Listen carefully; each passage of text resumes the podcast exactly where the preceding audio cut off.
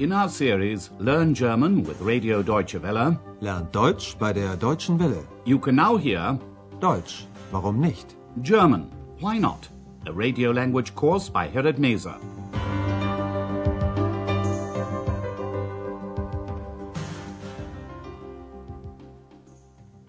Hello and welcome back.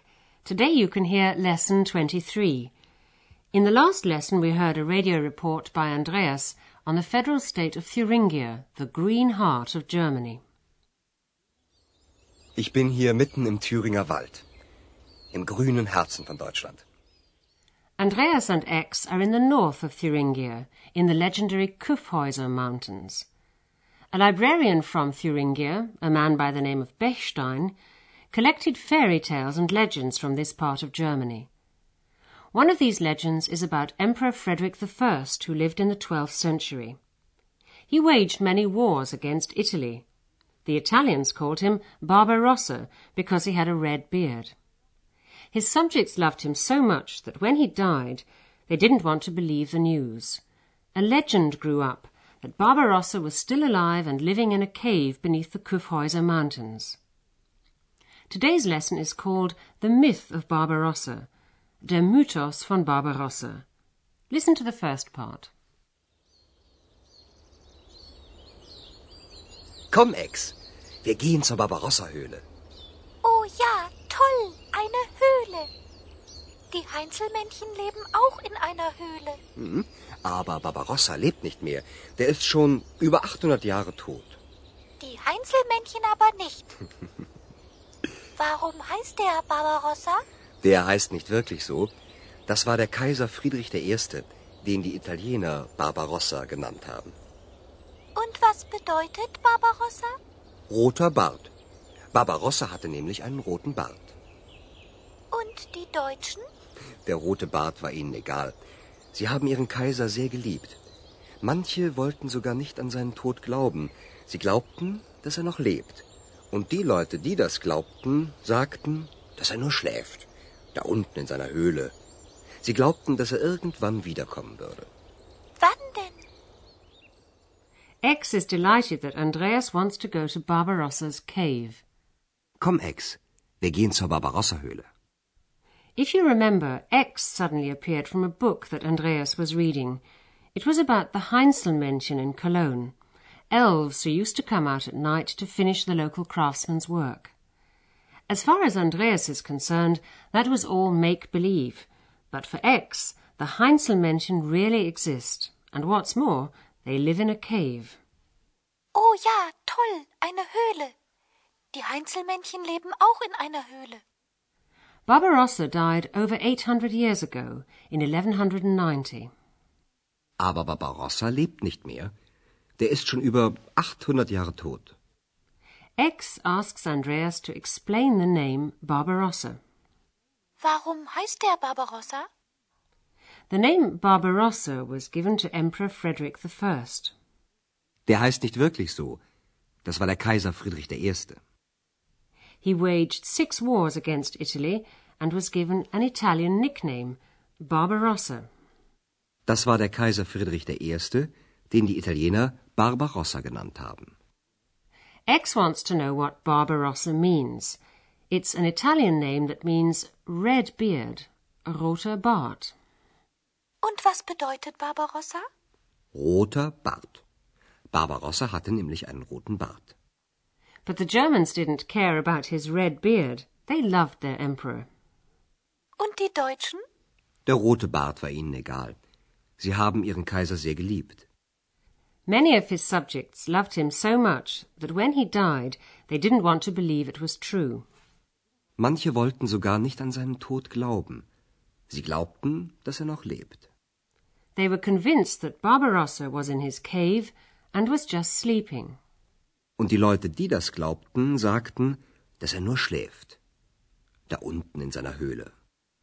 They hoped that at some time or other, irgendwann, he would return. Sie glaubten, dass er irgendwann wiederkommen würde. Ex, who's an elf, believes in legends and asks when he'll return. Wann denn? Andreas goes on to tell her more about the legend and Ex listens attentively. He talks about a dwarf, ein Zwerg, whom the emperor sends out from his cave, and he mentions ravens, Raben, that fly, fliegen, round the mountain. Listen and try to find what part the dwarf and the ravens play in the legend.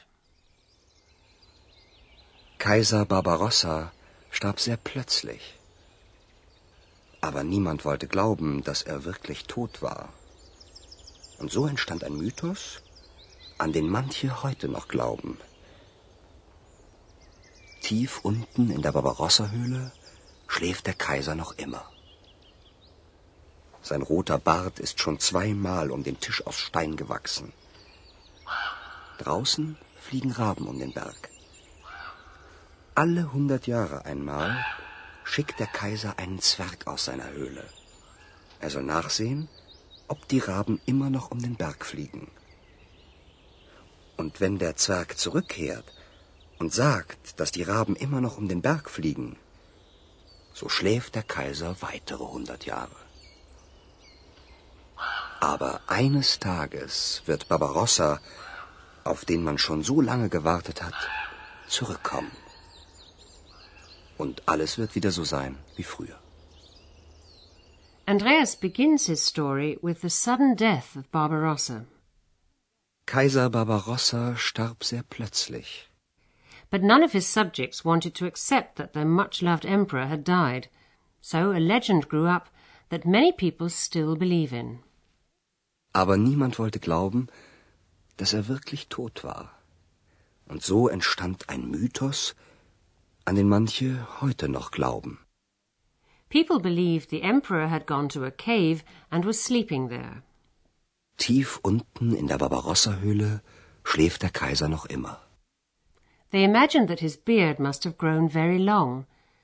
Andreas says his red beard was so long it could be wound twice round the stone table.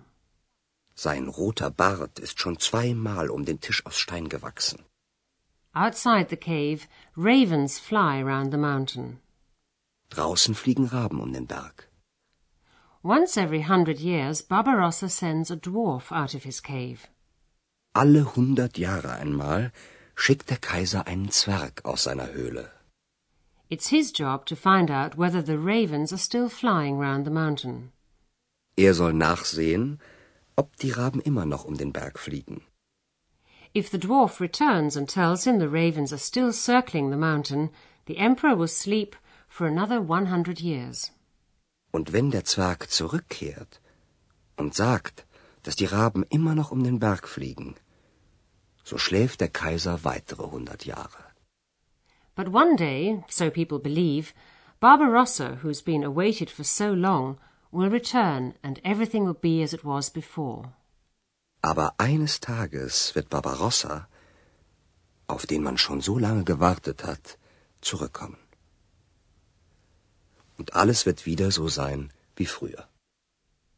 And while Ex is contemplating that, we'll take a look at some of the grammar points we've come across today.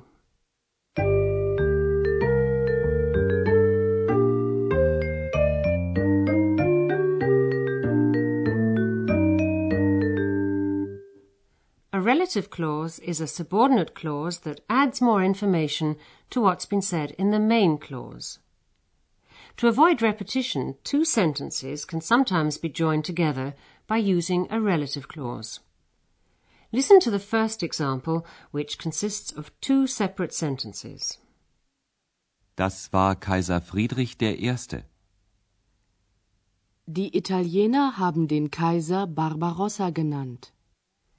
The second sentence provides more information about Emperor Frederick I. In the next example, the two sentences are joined together and the relative clause is introduced by a relative pronoun. That was Emperor Frederick I, whom the Italians called Barbarossa. The relative pronoun den is in the accusative case because it replaces the object of the subordinate clause, den Kaiser. Listen once again. Das war Kaiser Friedrich I., den die Italiener Barbarossa genannt haben. Das war Kaiser Friedrich I., den die Italiener Barbarossa genannt haben. Listen to the next example, which consists of two separate sentences. The second sentence contains the verb phrase glauben an, to believe in, which is followed by the accusative case. So entstand ein Mythos. Manche glauben noch an den Mythos. In the next example, the two sentences are joined together. A legend grew up in which many people still believe. As in English, the preposition comes before the relative pronoun. Because the preposition an takes the accusative case, the relative pronoun that follows must also be in the accusative. So entstand ein Mythos, an den manche noch glauben. So entstand ein Mythos, an den manche noch glauben.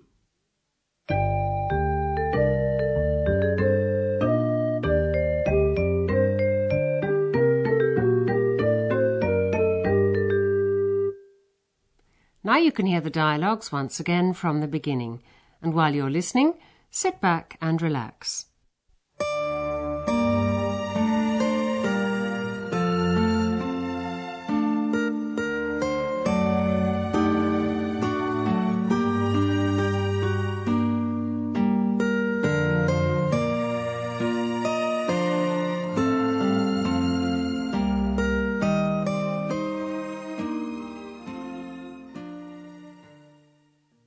Andreas and X want to go to Barbarossa's cave. Komm, Ex, wir gehen zur Barbarossa-Höhle.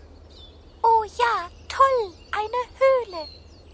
Die Heinzelmännchen leben auch in einer Höhle. Hm, aber Barbarossa lebt nicht mehr. Der ist schon über 800 Jahre tot. Die Heinzelmännchen aber nicht. Warum heißt der Barbarossa? Der heißt nicht wirklich so. Das war der Kaiser Friedrich I., den die Italiener Barbarossa genannt haben. Und was bedeutet Barbarossa? Roter Bart. Barbarossa hatte nämlich einen roten Bart. Und die Deutschen? Der rote Bart war ihnen egal. Sie haben ihren Kaiser sehr geliebt. Manche wollten sogar nicht an seinen Tod glauben. Sie glaubten, dass er noch lebt. Und die Leute, die das glaubten, sagten, dass er nur schläft. Da unten in seiner Höhle, Sie glaubten, dass er irgendwann wiederkommen würde. Wann denn? Andreas tells X the legend of Barbarossa. Kaiser Barbarossa starb sehr plötzlich. Aber niemand wollte glauben, dass er wirklich tot war. Und so entstand ein Mythos, an den manche heute noch glauben. Tief unten in der Barbarossa-Höhle schläft der Kaiser noch immer. Sein roter Bart ist schon zweimal um den Tisch aus Stein gewachsen. Draußen fliegen Raben um den Berg. Alle hundert Jahre einmal schickt der Kaiser einen Zwerg aus seiner Höhle. Er soll nachsehen, ob die Raben immer noch um den Berg fliegen. Und wenn der Zwerg zurückkehrt und sagt, dass die Raben immer noch um den Berg fliegen, so schläft der Kaiser weitere hundert Jahre. Aber eines Tages wird Barbarossa, auf den man schon so lange gewartet hat, zurückkommen. Und alles wird wieder so sein wie früher. And that's where we have to leave Barbarossa for today. In the next lesson, we'll be staying in Thuringia and visiting the famous Wartburg Castle. Do join us if you can. Until then, it's goodbye for now. You've been listening to our language course Deutsch, warum nicht? A production of Radio Deutsche Welle in cooperation with the Goethe Institute in Munich.